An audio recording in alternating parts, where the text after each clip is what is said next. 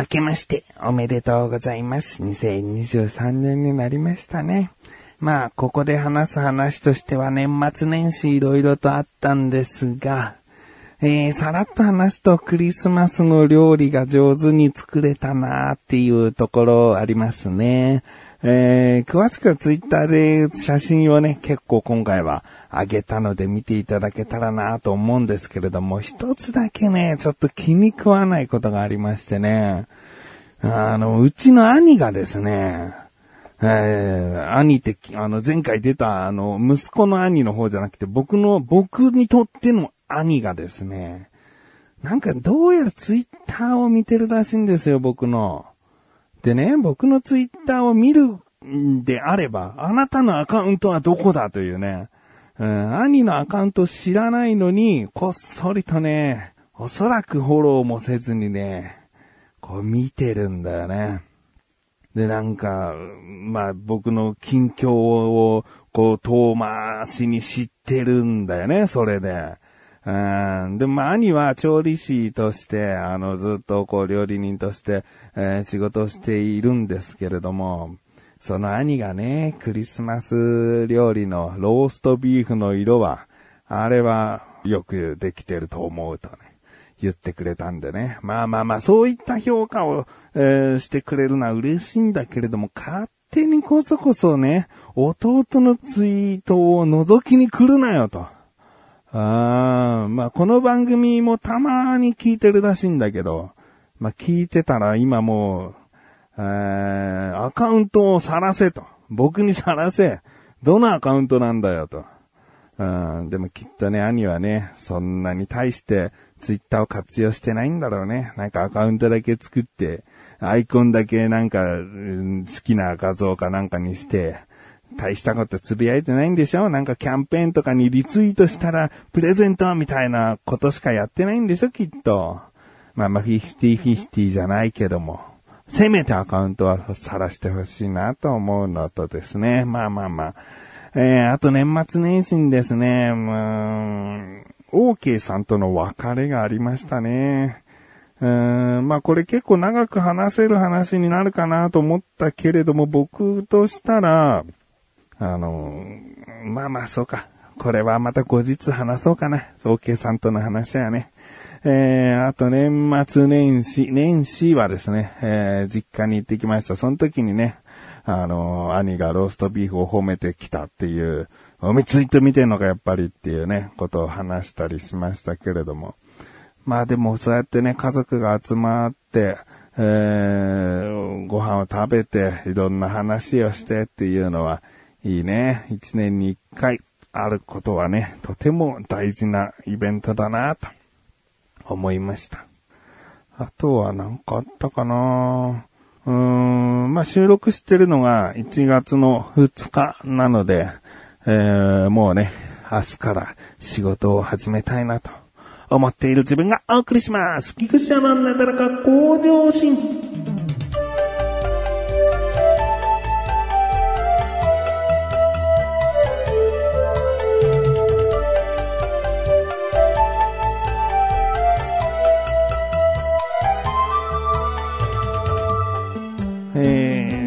年明け一発目っていうのはね、こういった一年にしたいとか、僕の運勢どうやらこうなんで、みたいな、なんかどっかから占い結果持ってきて話したりしてたりもするんですが、えー今年はですね、もう前回から結構占いの話しているので、あの、さらっと言うとですね、もうしっかりと、あの、地に足をつけて、大きな行動を取らずにですね、えー耐える一年にしたいなと思っております。僕が羽ばたけるのは来年なので、もう僕は新年早々来年に期待をしている。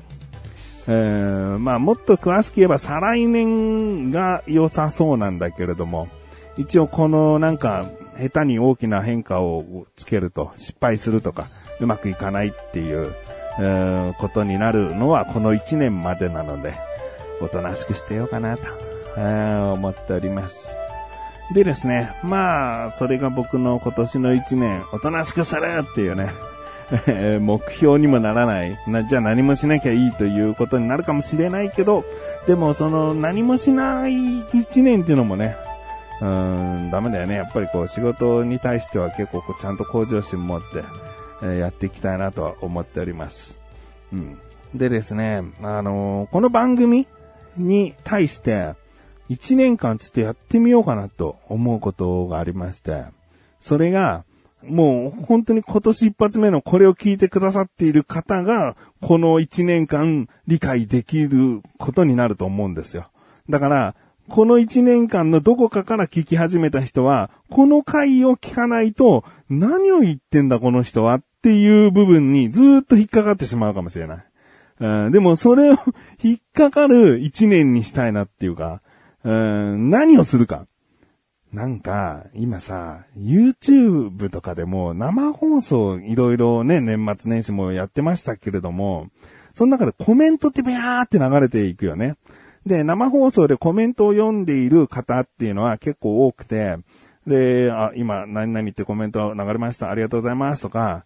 あえ、これ炎上する？やばい？みたいな。なんかそう、すごい批判的なコメントが流れてきたりすると、こう、ドキドキしたりするわけだよね。で、そのコメントって、すごいいいなーって。うん、僕はこういう番組やっててもコメントが流れることなんていうのはもうないよね。例えば YouTube でこの音声だけの生配信とかやればコメント流れるかもしれないけど、まあまあまあ言ってもそんな聞く人がいないのでコメントなんかもうあるかないかの生放送になっちゃうんですよ。で、でもそのコメントってすごくいいなって思うのが話の流れを操作できたりするんだよね。いや、これは言っても数パーセント、いや 0. 何パーセントの方がやってるだけなのかもしれないけど、僕はふと思ったんだよね。なんか生放送とかでコメントを取り上げて読んでいる方って、もちろん流れてるコメントも読んでるかもしれないけど、流れてない、まあ、流れてる定位でコメントを読むことで、操作できんじゃないかと。うん、例えば、まあ、炎上をうん、ほのめかすようなコメントが流れたと思って、流れてもないのにそのコメントを読むみたいな。コメントを読むというか、それを読み上げることでこんなコメントありました。えー、炎上するかもしれませんみたいな。偽炎上コメントみたいな。うん、まあ、他にも、こう、話の収集がつかなくなったからコメントで、もうやめた方がいいってコメントが来てるんで、やめます。次の話行きます、みたいな。なんか、その流れてもないコメントがあるけど、その視聴者がおそらく送ったであろうみたいな感じで、えー、取り上げることによって、えー、番組進行を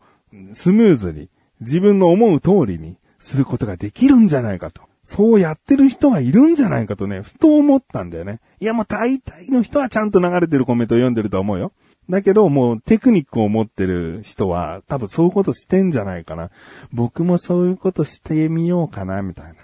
な。いや、まあそういう嘘で話の進行を作るというよりは、おそらくなんかこんな番組だけど、大人気番組だとしたらこんなコメント流れてんじゃないかみたいのを、なんか前回ね、コメントで、あの、その話くどいよって来てましたけどね。とか、えー、なんかとっても前回の話、好評でコメントたくさん来ましたけれども、ありがとうございますね、みたいな。すいませんね、なんか気持ち悪いことをするかもしれないけど、こういうことを、この一年間してみようかなっていう。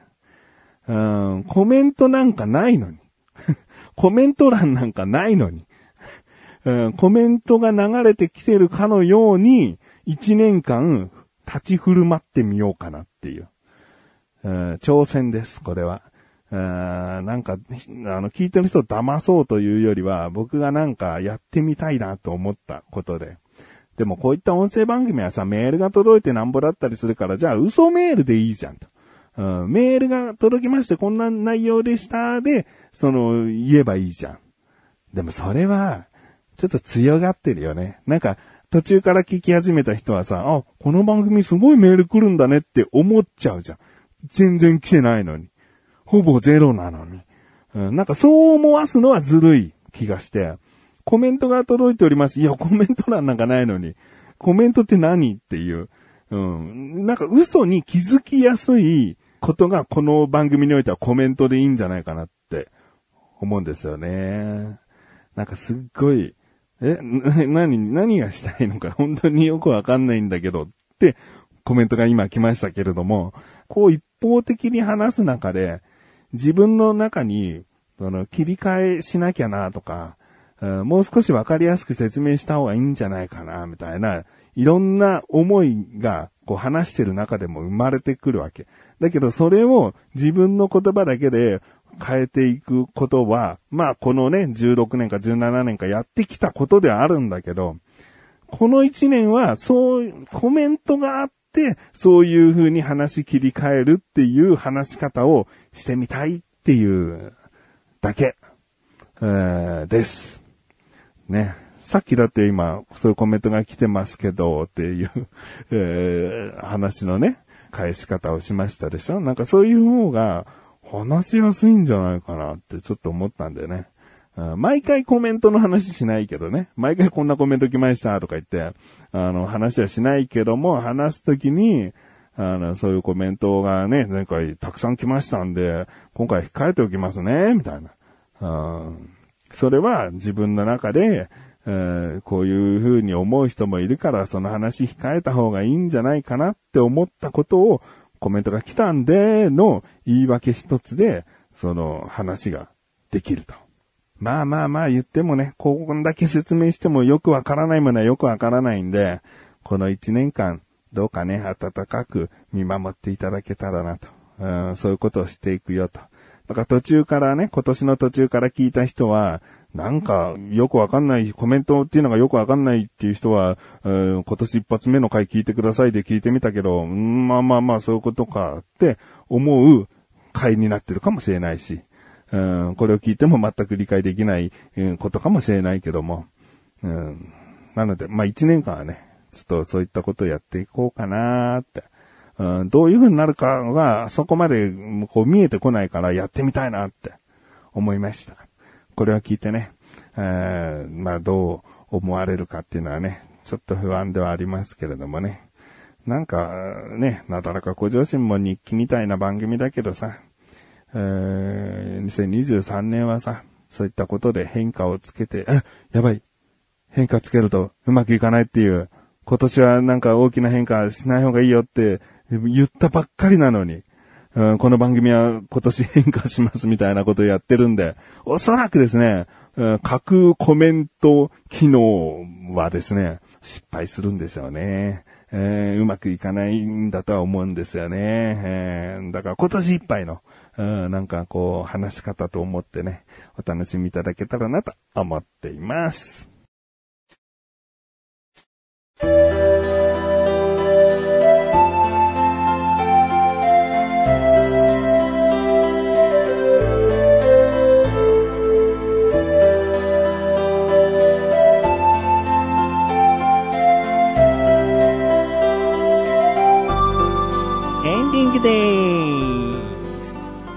ということでですね、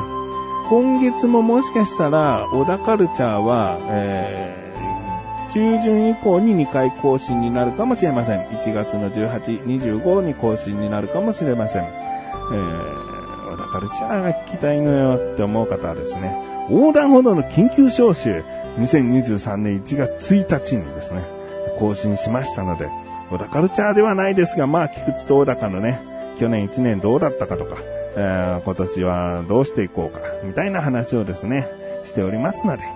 まあまあ、小田カルチャーが、えー、今年一発目始まるまではですね、緊急招集、えー、今まで一回も聞いたことない方はもう過去の緊急招集、そんなに回数ないんで、33回ぐらいかな、えー、聞いていただけたらなと思っております。聞き方は、えー、ツイッターより、えー、緊急招集を更新したっていうツイートがありますので、そこからのリンクで飛ぶと一気に、あの、聞けるページに行けると思いますので、えー、気になるという方はぜひ聞いてみてください。ということで、なったらここ女子はめさせぶこしです。それではまた次回お会いできくちしゃりしたメガネとマーニでもあるよ。お疲れ様です。